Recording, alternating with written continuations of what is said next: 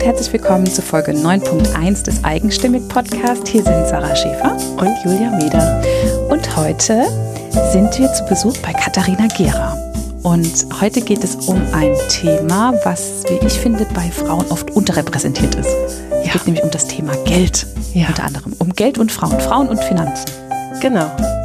Und es ist ja tatsächlich so, dass wir beide uns schon ganz oft über das Thema wirklich unterhalten ja, haben auf unseren ganzen Fahrten, ja, ja. die wir so gemacht haben. Und äh, ja, und das ist ähm, auch bei uns, muss man sagen, im Podcast bisher durchaus ein bisschen zu kurz gekommen. Ja, und deswegen bin ich sehr froh, dass wir da mit Katharina jemand haben, die ganz offensichtlich sehr für dieses Thema brennt. Also mhm. es zieht sie ganz extrem dahin. Ich finde, es wird auch deutlich, wie sie mit jeder Phase ihres Körpers sich dafür einsetzt, dass ähm, Frauen einfach wissen, welche Entscheidungen in ihrem Leben welche Auswirkungen haben können. Also ich glaube, ich finde, sie sagt, sie sagt das auch, glaube ich, sehr deutlich, dass für sie sich jede Frau für das entscheiden kann, was sie will, auch jede Mutter sich für das entscheiden kann, was sie will, für jede Mutterrolle, die sie gut findet, dass sie aber so dafür wirbt, nennt Katharina es, dass die Frauen ihre Entscheidungen auf einer Wissensgrundlage treffen, dass sie sagen, ähm, ich weiß, was Entscheidung X für Konsequenzen in meiner Zukunft hat. Und das finde ich einen ganz großartigen Ansatz und ähm, ja, mhm. einfach auch schön ihr zuzuhören. Ja, ja, das ist halt genau das Thema mit dem, mit den Entscheidungen treffen, ne? dass man das Leben nicht einfach passieren lässt und ja. Dinge so macht, weil man sie halt so macht, dass man drei Jahre Elternzeit nimmt, weil das einfach jeder so macht angeblich, sondern dass man ganz bewusst die Entscheidung trifft, ist das für mich und meine Situation richtig und dabei auch nicht nur die nächsten fünf Jahre anguckt, sondern wirklich auch mal aufs ganze Leben schaut. Das ja. finde ich ja. extrem wichtig und ich muss sagen, ich habe es bis zu dem Interview nicht so richtig gemacht. Ja.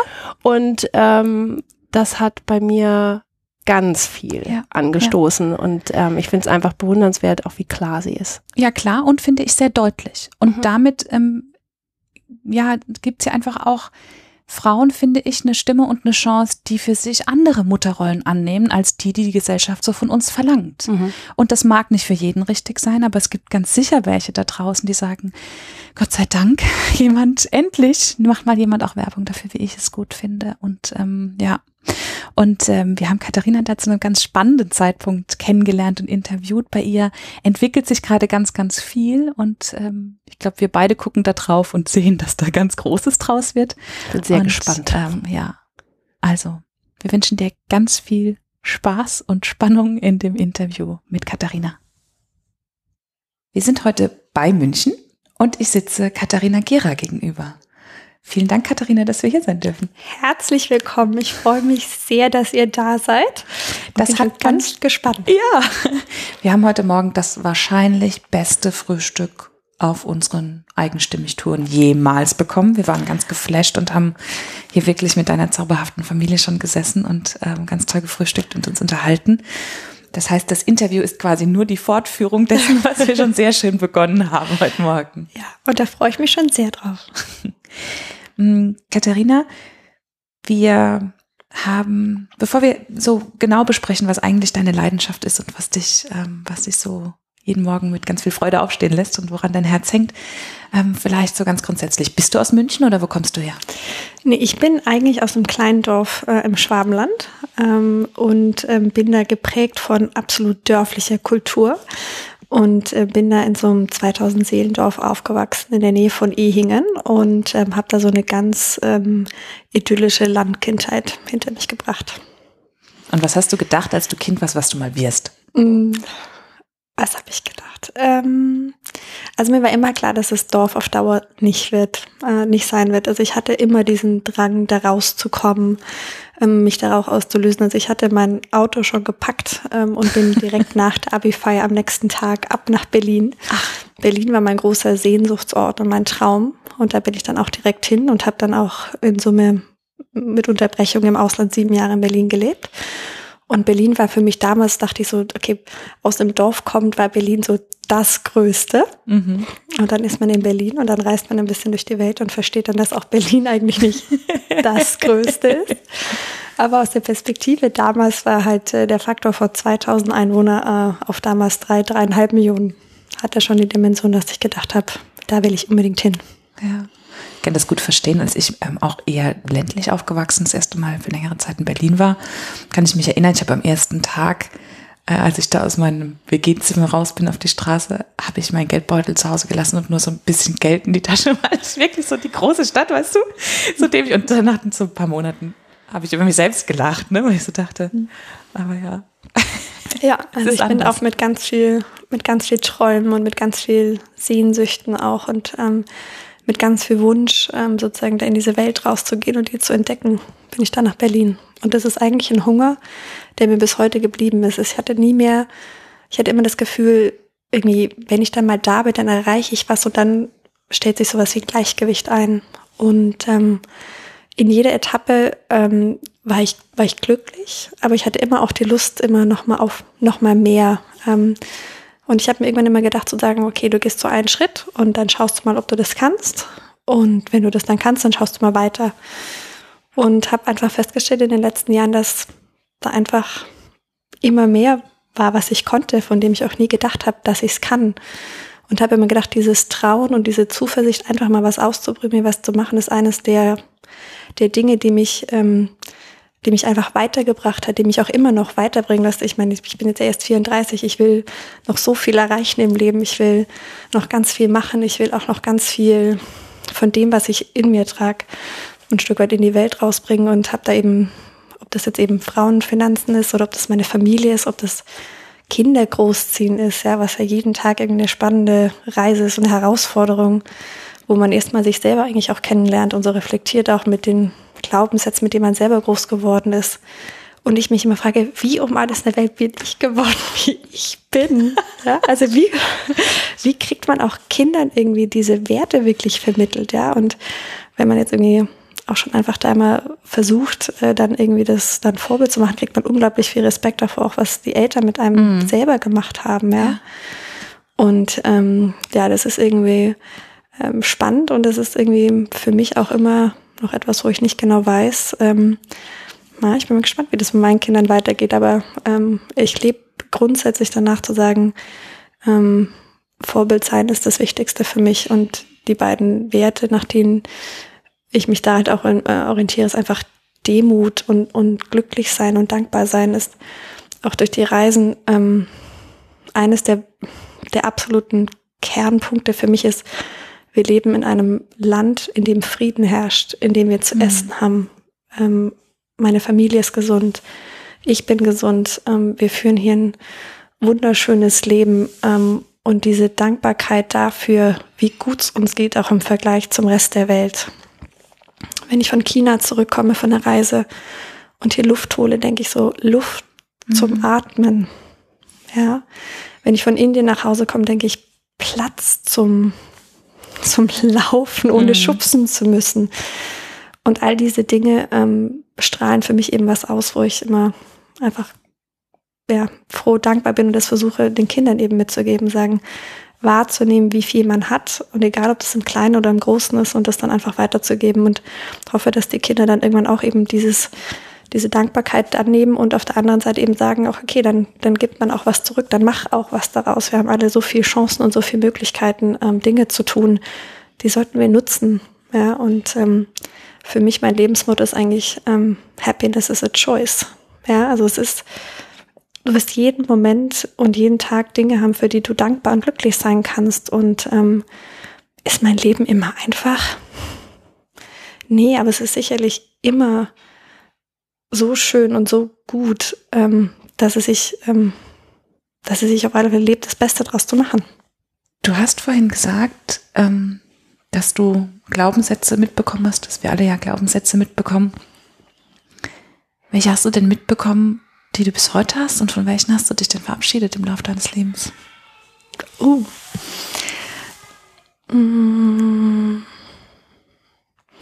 Also einen, den ich ähm, mit Sicherheit behalten habe ähm, und der wahrscheinlich so tief in meiner DNA ist, dass ich den ganz schlecht auch losbekommen würde, ist einer, ähm, dieses, wir haben ein wunderbares Leben und macht was draus. Also ich habe mir schon ein paar Mal überlegt, woher das eigentlich kommt, ob das irgendwie so aus dem Preußischen dann letztendlich kommt, dass man so seine Pflichten tut und irgendwie dann ordentlich ist. Oder ähm, da entdecke ich auch manchmal, dass ich im Vergleich mit internationalen Kollegen da eben auch sehr deutsch bin. Ja? Wenn ich eine Aufgabe annehme, ähm, dann mache ich die auch. Dann mache ich die irgendwie auch so, wie es mir gut erscheint. Ja? Ähm, also ich habe einen ganz hohen Anspruch an das, was ich tue. Ähm, und ich kann ganz schlecht damit leben, wenn, wenn Dinge nicht getan werden. Und das ist für mein Umfeld nicht immer auch einfach und das ist auch im beruflichen Kontext nicht immer nur gut, aber es hat mich doch auch irgendwo dahin gebracht, ähm, wo ich jetzt bin, wenn ich einfach Dinge ähm, ja, einfach immer versuche, so gut wie möglich zu machen. Ein, von dem ich mich getrennt habe. Also ich glaube, mein ähm, Weltbild hat sich ein bisschen differenziert, was es bedeutet, Gutes zu tun. Da habe ich gelernt, ähm, auch in den verschiedenen Kontexten, dass ähm, gut gemeint nicht immer gut gemacht mhm. ist. Und für mich war die, die Überlegung immer, ich möchte in jedem Fall was zurückgeben. Die Frage ist nur, mit welchem Hebel. Ähm, und ich finde das schön, wenn Leute sich in der Nachbarschaft engagieren und in ihren Gemeinden engagieren und das ist ein ganz wertvoller Beitrag. Ich glaube aber auch, dass man ähm, auch auf anderen Ebenen eben durchaus was beitragen kann und es manchmal auch Umfelde gibt, in denen man fast mehr erreichen kann. Und so habe ich mir überlegt, okay, wenn ich mein Leben so einteile, dann gibt es für alles irgendwie so eine große Phase. Und ich dachte immer, es gibt so die Familien und die Berufszeit. Ähm, und wenn man im Beruf eben auch gewisse Dinge erreicht, dann kann man auch nochmal von einer anderen Position mehr machen. Also für mich war Macht und Status eben auch immer was, was man als Hebel nutzen kann, um eine Stimme in der Gesellschaft zu sein. Und ich meine, ich bin da natürlich nicht oder noch nicht, aber für mich war immer die Frage, was ist denn eigentlich Zivilgesellschaft? Ja, Zivilgesellschaft ist dieses Engagement, aber Zivilgesellschaft sind auch Leute, die den Mund aufmachen. Und die differenzierte Diskussion ist etwas, was mir in der, in den letzten fünf bis sieben Jahren vielleicht einfach in der Debatte auch zunehmend fehlt. Ähm, ich finde, man lässt dann Platz an, an den rechten und linken Rändern, wenn in der Mitte der Gesellschaft Leute sich, warum auch immer, entschieden haben zu schweigen. Und ich finde die Diskussion, ob es zwischen Wirtschaft und Politik ist oder auch innerhalb der Wirtschaft, ähm, ob es innerhalb der Gesellschaft ist mit Freunden oder Familien am Tisch. Politische Meinungen sind irgendwie mal außer Mode gekommen, außer sind politisch. Und das finde ich erschreckend. Mhm. Und ähm, also insofern glaube ich, man kann an anderer Stelle auch Gutes tun, ähm, sozusagen auch wenn ich das andere, auch ehrenamtliche Engagement wahnsinnig schätze. Und das habe ich früher, als ich zu Hause gelebt habe, da war ich mm, engagiert in den unterschiedlichsten Foren ähm, und hatte immer so gedacht, praktisch das ist so das, was man so macht. Aber ich glaube, es gibt eben auch größere Kontexte, in denen man das machen kann. Und dafür braucht man aber ein bisschen Abstand, um sozusagen auch so zu einer dörflichen Gemeinschaft auch rauszukommen. Und ein ganz, ja. Was mir da ähm, gerade auch noch eingefallen ähm, ist, ist dieses, was ich gelernt habe über die Zeit, ist mich gut selber zu beobachten. Deswegen fand ich die Frage auch so spannend. So, also ich weiß, welche mir geblieben sind, aber welche mhm. ich äh, hinter mir gelassen habe, war mir noch nicht so bewusst. Also die, ich habe mal angefangen, unter der Dusche meine fünf Finger durchzugehen. Und ähm, meine fünf Finger das mache ich so einmal, das geht auch schon fast unterbewusst, das mache ich einmal so am Tag. Das ist was, wo ich immer praktisch für jeden Bereich meines Lebens in mich reinfühle. Dann brauche ich einen kurzen Moment und dann weiß ich irgendwie, okay, also es ist ähm, so mein Körper, meine Gesundheit, es ist mein, ähm, meine Entwicklung, meine Bildung, mein Beruf. Es ist ähm, das ganze Thema Finanzen und Absicherung steht auch für so ein Sicherheitsbedürfnis. Ähm, dann meine Partnerschaft, meine Familie. Und der Daumen, das bin eigentlich ich, aber ich bin eben im Zusammenhang mit allen. Mhm. Und ähm, das ist so ein, so ein Momentum für mich einfach auch, wenn ich irgendwie merke, ich bin einfach nicht gut drauf. Dann frage ich mich mal, woher kommt das eigentlich? Und wenn ich dann so kurz meine Finger durchlaufe, dann spüre ich eigentlich immer schon, ah, ah, daher kommt das. Und das hilft mir dann auch zu reflektieren, warum ich einfach nicht gut drauf bin und aber auch das dann nicht auf andere zu projizieren, weil ich versuche, ähm, Bereiche in meinem Leben sich nicht zu sehr auf die anderen Bereiche auswirken zu lassen. Und das ist natürlich in einem Leben wie meinem, wo ich ähm, doch ein gewisses Maß an Fragmentation habe. Ja? So zwischen dem Beruf, zwischen den Reisen, zwischen ähm, äh, was müssen wir heute einkaufen ähm, im Supermarkt, zu welchem Mitarbeiter ähm, sehe ich heute wie. Einfach etwas, wo ich ähm, äh, einen Weg für mich gefunden habe, einfach immer zu sagen, okay, als allererstes Mal muss ich mal gucken, dass bei mir alles in Ordnung ist. Und wenn da irgendwas stimmt, muss ich das ganz schnell fixen, weil sonst projiziere ich das unterbewusst oder bewusst in Diskussionen mit anderen, da und da gehören die nicht hin. Das hat auch für mich was mit Professionalität zu tun. Ja, so Mensch sein schon, aber im, im, im Geschäftsumfeld muss man einfach eine gewisse Neutralität an Themen einfach auch mitbringen. Da kann man jetzt nicht mit Launen daherkommen. Das ist eigentlich auch egal.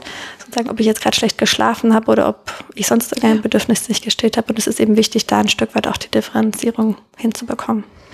Und ähm, wie gut würde es uns allen gehen, wenn äh, die, bei denen die angestellt sind, unsere Chefs das manchmal könnten? mal den Stress zu Hause lassen und sagen, das ist jetzt die Teambesprechung und das ist eben, ne, ich stelle mein Ego mal zurück, hier geht's um die Sache. Das mhm. wird uns allen ganz oft gut tun. Und ich finde, das ist nicht nur für dein Geschäftsumfeld ähm, wichtig, sondern auch ja hier im Alltag, ne? wenn du sagst, mhm. ähm, ich bin Mutter und jetzt bin ich hier zu Hause und wir setzen uns hier jetzt an den Frühstückstisch und hier können wir das genießen, hier sind wir zusammen. Und dann ist vielleicht der Zeigefinger auf dem Daumen, die Finanzen oder, mhm. oder was auch an, was auch immer, fühlt sich gerade nicht so gut an, aber jetzt hier am Tisch lasse ich das beiseite. Und, mhm. und das geht um mich und nicht, die Kinder sind halt wieder besonders nervig, sondern ich bin unausgeglichen. Und deswegen ja, ja, fällt es mir so sehr auf. Ne? Ja.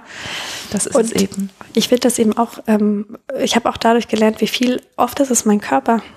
Ja, also vielleicht habe ich irgendwie meine Tage oder ich habe keinen Sport gemacht oder ich war nicht an der frischen Luft. Und wenn ich mich dann körperlich eben nicht gut fühle, dann ähm, transportiert sich das so. Und es ist eben wichtig, einfach, finde ich, zu wissen, was bin ich und, und was sind die anderen. Mhm. Das ähm, hilft dann doch, eine ganze Reihe von Konflikten zu vermeiden. Ja. Weil ich glaube, gerade das ist ein gutes Vorgehen, ne? zu merken, irgendwas mit mir stimmt nicht, mir geht's nicht gut. Und dann tendiert man ja so dazu, das nächstgelegene, und ganz oft ist das dann der Partner oder die Kinder, weil die einem so nah sind, mhm. dafür verantwortlich zu machen. Dabei ist es ganz was anderes. Und da wirklich durchzugehen, ist eine gute Methode zur Selbstreflexion. Mhm. Und es fällt immer niemand auf. Manche glauben, ich spiele ein bisschen nervös mit meinen Fingern, aber das merkt ja keiner. Also ich mache hier gerade einen Körpercheck-in. genau. Ja, sehr gut. Ja, und ähm, daraus hat sich das eigentlich auch ergeben, ähm, dass ich ähm, gemerkt habe auf dem Thema ähm, Beruf, Bildung und so, da hat mir irgendwie immer ein bisschen mehr was gefehlt. Also klar, mein Beruf ist schön und ich ja, mag es auch sehr, sehr gerne ar zu arbeiten. Ähm, aber ich habe auch gemerkt, ich würde gerne nochmal ähm, sozusagen Themen, die, die sonst noch so in mir brennen, einfach weiterbringen. Und wir hatten ja gerade schon darüber gesprochen, dass ich mir überlegt habe, okay, was habe ich denn noch für einen Hebel? Ähm, und es gibt gewisse Themen, die mir irgendwie leicht fallen, die anderen aus irgendeinem Grund nicht leicht fallen. Und Finanzen war halt etwas, was auch durch meinen Beruf, aber so mich schon immer interessiert hat. Und ich habe eigentlich von Anfang an, als ich von zu Hause ausgezogen bin, auch gearbeitet und hatte mein, ähm, mein eigenes Geld. Und das war für mich ein ganz wichtiger Treiber, also Unabhängigkeit ich auch finde, Unabhängigkeit im, Dank, äh, im Denken ist etwas, was man braucht, um ähm, sich tatsächlich weiterzuentwickeln. Und ich sage immer, wenn Geld ähm, sozusagen von irgendjemand kommt, dann gibt es immer eine Abhängigkeit. Ja? Und wenn ich arbeite, dann ähm, habe ich sozusagen natürlich eine Abhängigkeit zum Arbeitgeber, aber ich kann Arbeitgeber wechseln, aber ich bin jetzt nicht von irgendjemand abhängig. Und ähm, ja, Finanzen war etwas, da bin ich zwar auch ein bisschen dazugekommen mit der Jungfrau zum Kind am Anfang, aber das ist mir irgendwie leicht gefallen. Und, ähm, Wie bist ich, du denn dazu gekommen?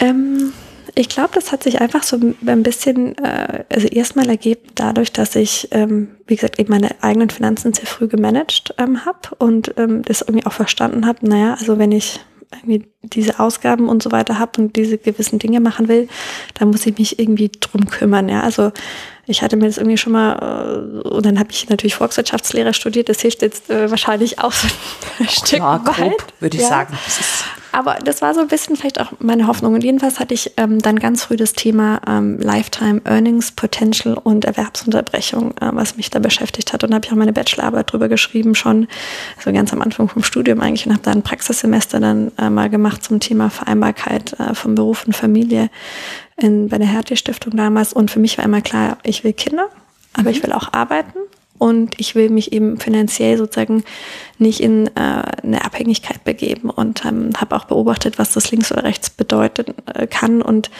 das war für mich immer ganz klar, das geht nicht. Mir war aber nicht so klar, dass das nicht für jeden so ein klarer Weg ist und dass nicht ähm, so viele das auch eigentlich als Gefahr ähm, sehen. Und das Thema ist nach dem Studium dann auch so ein bisschen, ich habe irgendwie gearbeitet und bin da äh, sozusagen, habe so meine Station gemacht, aber das kam jetzt nie mehr so sehr als Thema.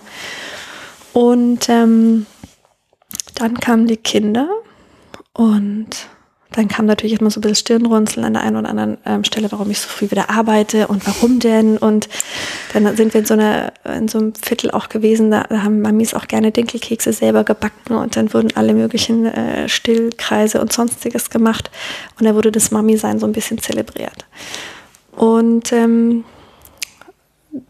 das war für mich was, wo ich ähm, zwar in meinem Rollenverständnis relativ klar war und ich ja auch nicht überrascht war, dass das kam aber ähm, was mich schon überrascht hat, ist, dass die Diskussion, wenn man darüber gesprochen hat, was es bedeutet, nicht zu arbeiten, was das dann macht. Weil da gibt es einfach immer, ja, aber Kinder sind das Allerwichtigste und das ist das Allergrößte und man kann doch nicht irgendwie auf Kinder ähm, verzichten und deswegen muss man ja auch bei denen sein.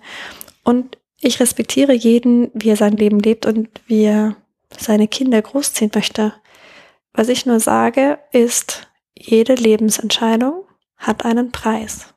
Und ich werbe dafür, dass man diesen Preis kennt und sich einfach dessen bewusst ist und eine nicht unbewusste Entscheidung trifft, die sich selber, aber am Ende des Tages eben auch die Kinder einem Risikopreis gibt.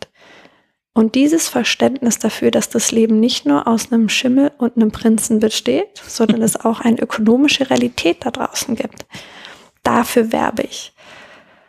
Und ähm, in meinem Umfeld ähm, habe ich auch genug, egal ob Akademikerinnen oder nicht erlebt, die natürlich den Job ein Stück weit aufgegeben haben oder, sage ich mal, in der Teilzeit mit 20 Stunden oder so zurückgekommen sind die ein Stück weit jetzt, wo die Kinder ein bisschen älter sind, drei, vier, fünf, sechs, merken, dass die Annahme, dass ich dann einfach irgendwie zurückkomme, nicht mehr so stimmt. Und dann passiert was, da passiert auch was in den Beziehungen, weil dann irgendwie auf einmal so eine so ein Ungleichgewicht entsteht. Ähm, und da passieren dann auch persönliche Schicksale links um, rechts um einen rum, egal wie das Scheidungsrecht ist, sozusagen gibt es einfach auch Situationen im Leben, wo die Frauen zum Beispiel nicht verstehen, dass wenn man ein gemeinsames Konto hat, ist einer berechtigt, das ganze Geld abzuheben. Mhm. Und wenn man dann kein zweites Konto hat, dann kann es einem passieren, dass man von heute auf morgen erstmal kein Geld hat. Natürlich kann man sich lange vor Gericht streiten, aber wenn einer der Partner sich entscheidet, nicht zu bezahlen, oder irgendwo ins Ausland zu gehen, dann kann das ziemlich fatale Folgen haben. Bis zu, wie ernähre ich jetzt eigentlich meine Kinder morgen genau, wenn die Girokarte nicht funktioniert, weil das Konto mhm. leer ist.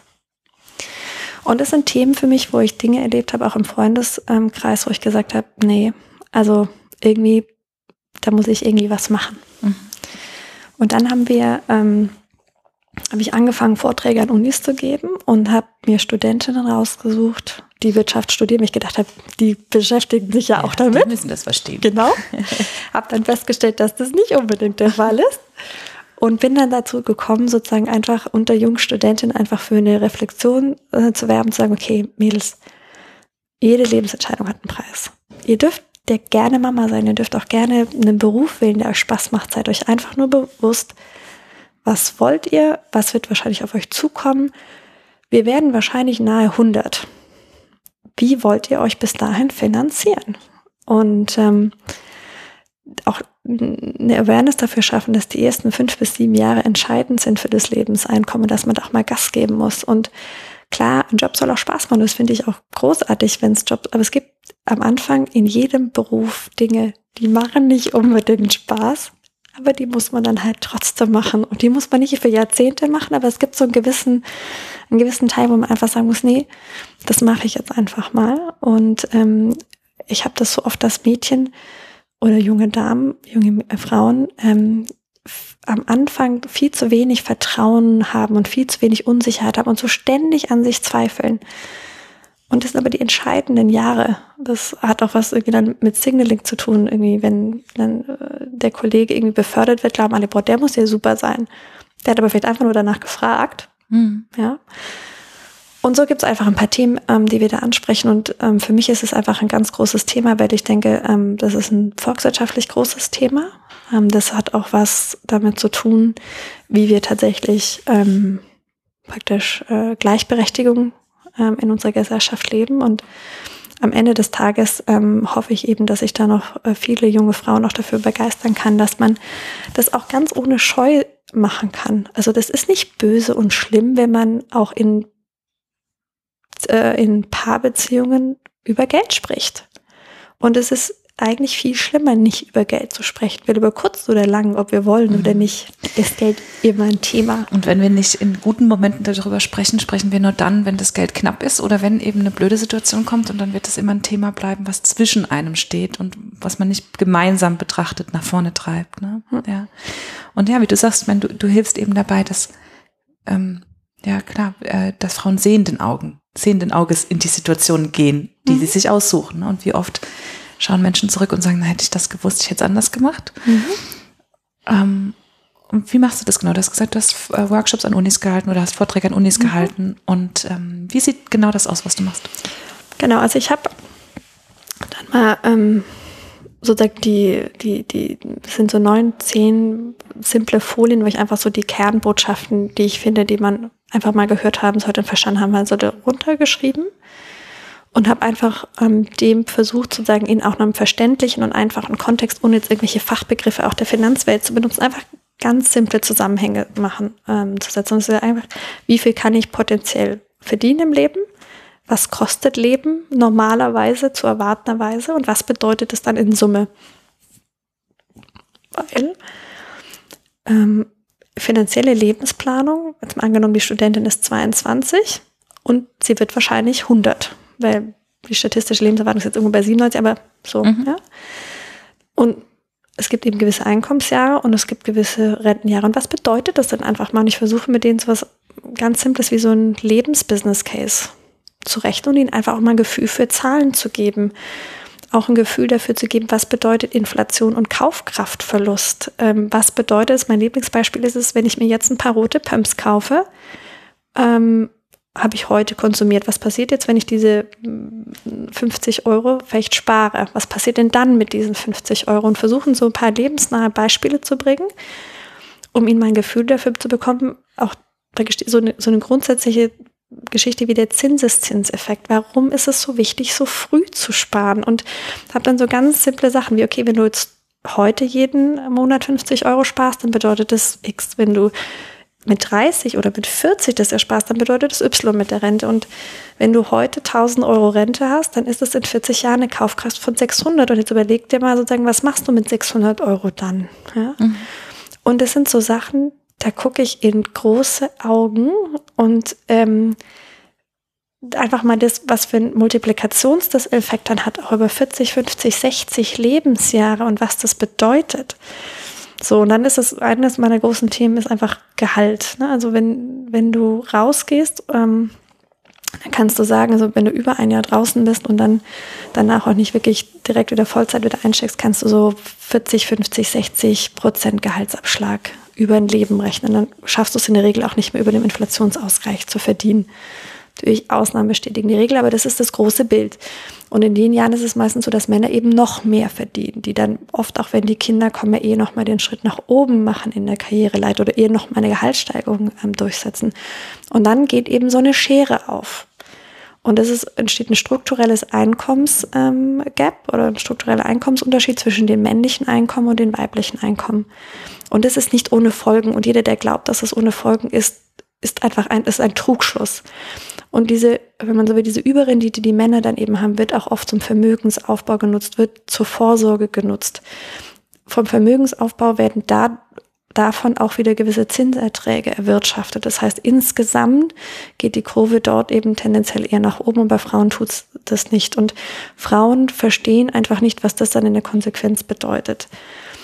Das Rentenniveau ähm, sinkt entsprechend natürlich dann wie bei allen auf irgendwie 40, 50 Prozent des letzten Erwerbseinkommens. Wenn mein Erwerbseinkommen aber schon so niedrig war, dann kriege ich einfach noch mal weniger.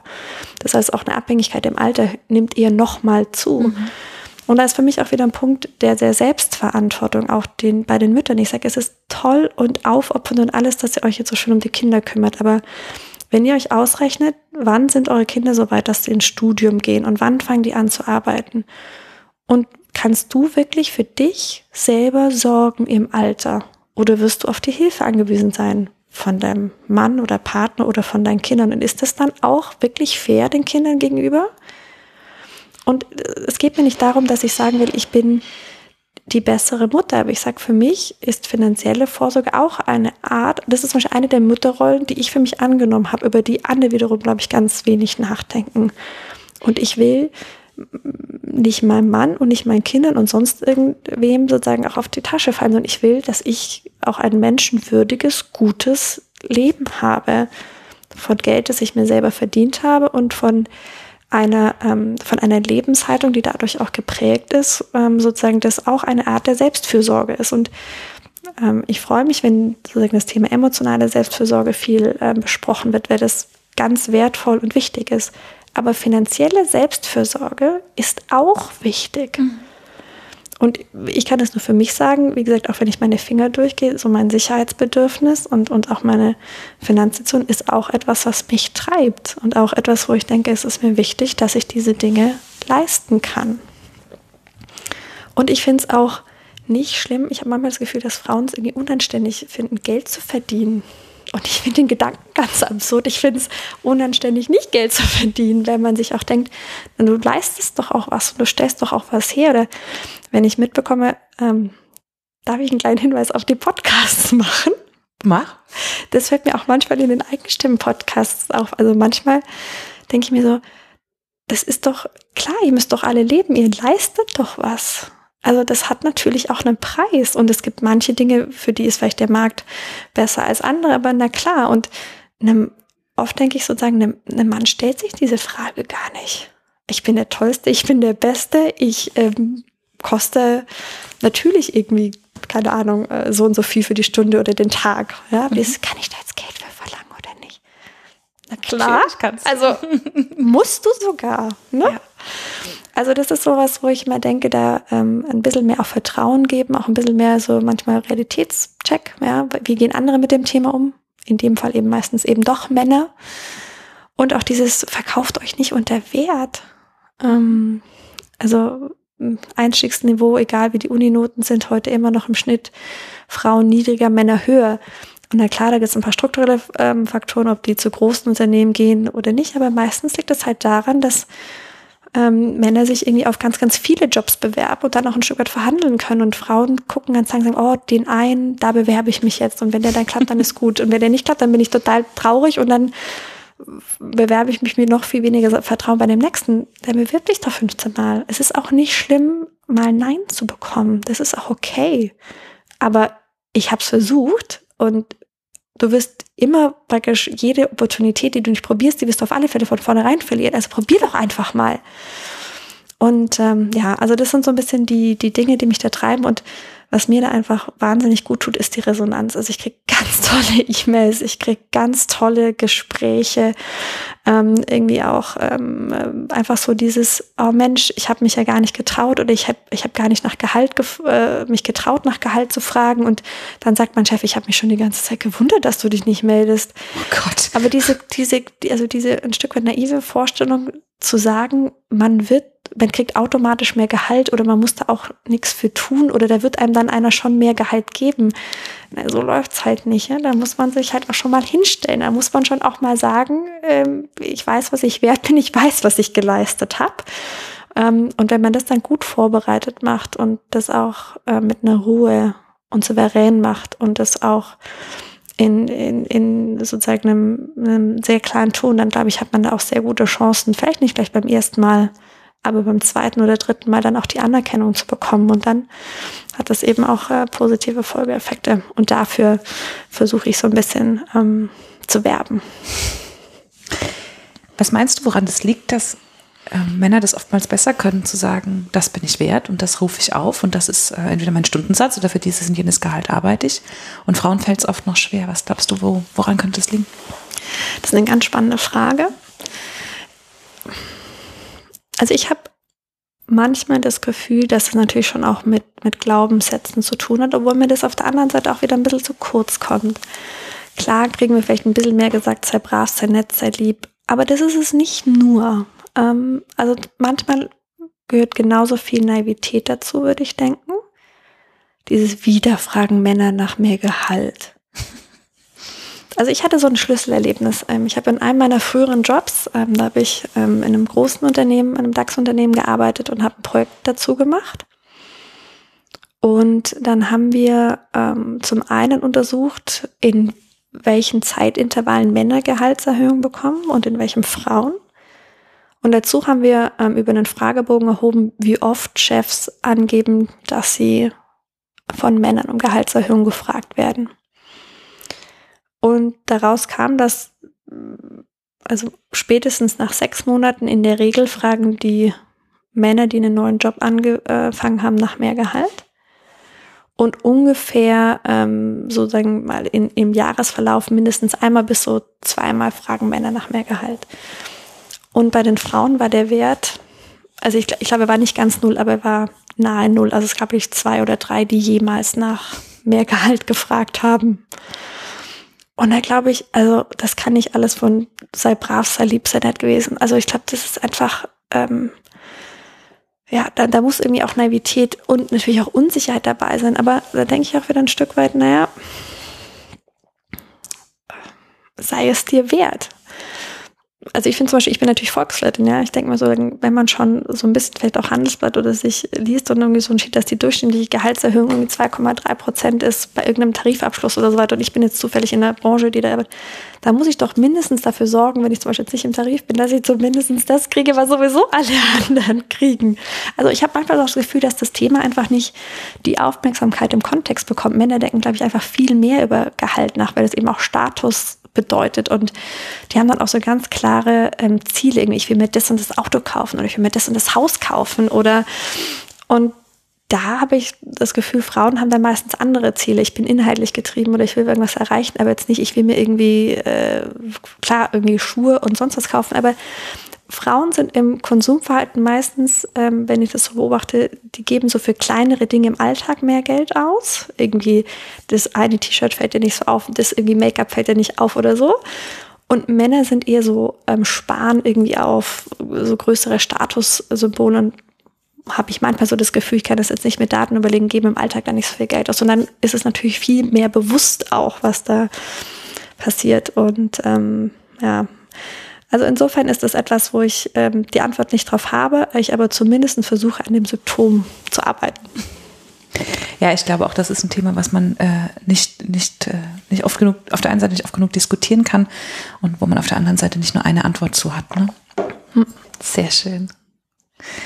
Und wenn du so in deine und in die Familienzukunft blickst und äh, mit deinem Frauen- und Finanzenthema, hm. was wird da noch draus? Da mache ich mir gerade ganz viele Gedanken zu ähm, und bin noch so ein bisschen auf Entdeckungsreise, merke eigentlich, wie viele andere Einzelstreiter es in unterschiedlichen Feldern dazu gibt, was mich dann auch ganz hoffnungsfroh stimmt, weil ähm, das Thema natürlich auch nicht neu ist und ich nicht die Einzige bin, die daran arbeitet und da haben eine ganze Reihe von spannenden Frauen ähm, an unterschiedlichsten Enden sozusagen des Spektrums angefangen zu arbeiten und das finde ich ganz toll ermutigend. Und ich mache das auch ähm, mit jemand zusammen, mit einer ganz, ganz lieben ähm, Freundin, wo wir uns eben auch, wir beide beruflich auch ziemlich eingespannt, wo wir, wenn ich mal da nicht kann, dann macht sie. So. Ähm, ich würde mir wünschen, dass das, ähm, also mir ist der Dialog mit den Einzelnen sehr wichtig. Ja, also ich finde einfach, das ist ein Thema, da erreicht man mehr. Oft ist auch nach den Vorträgen mindestens nochmal doppelt so lange wie eine QA-Session, wo ich dann versuche, mit Einzelnen wenigstens für ein paar Minuten ins Gespräch zu kommen. Und ähm, in der verrückten Idee, die habe ich aber wieder verworfen, muss jetzt so, habe ich auch mal überlegt, ob ich einen Podcast dazu mache, ja, nachdem ich angefangen habe. Mist, Podcast. ich dachte schon, wir können einen Podcast machen mit ja. dir. Ach Mensch. Nee, ich mal gucken, ob ich meine Stimme mag. Vielleicht überlegst du mir dann nochmal anders. Aber es gibt schon Überlegen dazu, das in irgendeiner Form zu institutionalisieren, ja, und ähm, dann praktisch schon mehr Leute zu erreichen, ob das jetzt irgendwie ein YouTube-Kanal ist oder ähm, vielleicht eben doch ein Podcast. Es ist auf alle Fälle was, wo ich gemerkt habe, eigentlich ist es schon bei den Studentinnen zu spät. Also eigentlich, wenn ich einen nächsten Schritt mir aussuchen würde, würde ich noch mehr in die Schulen sogar gehen.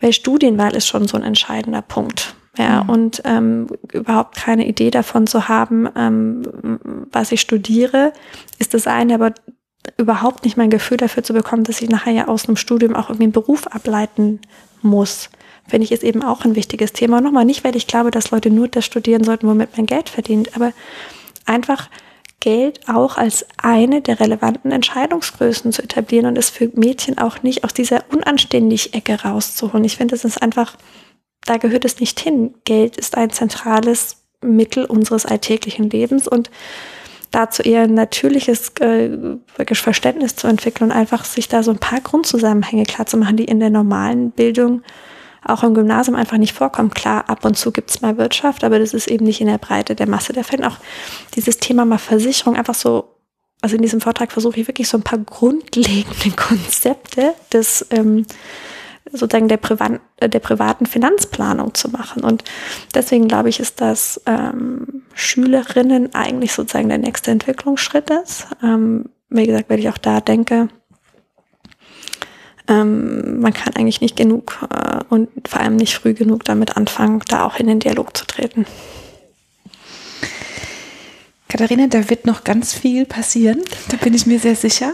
Ich glaube, wir haben jetzt auch ganz viele Themen angesprochen. Wir bräuchten jetzt noch mal so ein Frühstück, damit wir das vertiefen könnten.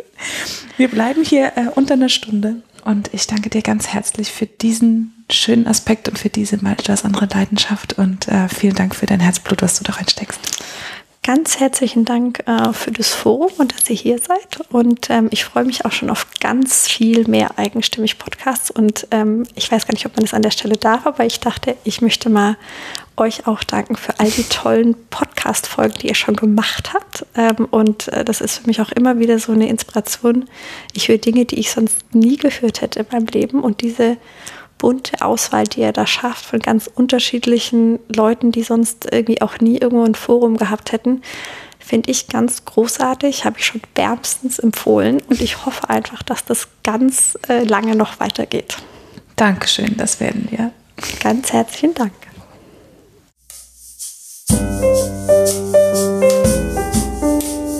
Das war der Eigenstimmig-Podcast von Sarah Schäfer und Julia Meder. Und zu dieser wie zu jeder anderen Folge gibt es auf eigenstimmig.de einen Blogartikel mit ganz vielen Fotos von der Interviewpartnerin und weiteren Infos und Links. Und wenn dir gefallen hat, was du heute und sonst hier bei Eigenstimmig hörst, dann gibt es auf eigenstimmig.de eine Seite, die nennt sich Unterstützen und dort zeigen wir dir ganz viele Möglichkeiten, wie du uns Danke sagen kannst. Wenn du immer auf dem Laufenden bleiben willst, dann trag dich gerne in unsere Newsletter ein oder folg uns bei Instagram, Facebook oder Twitter.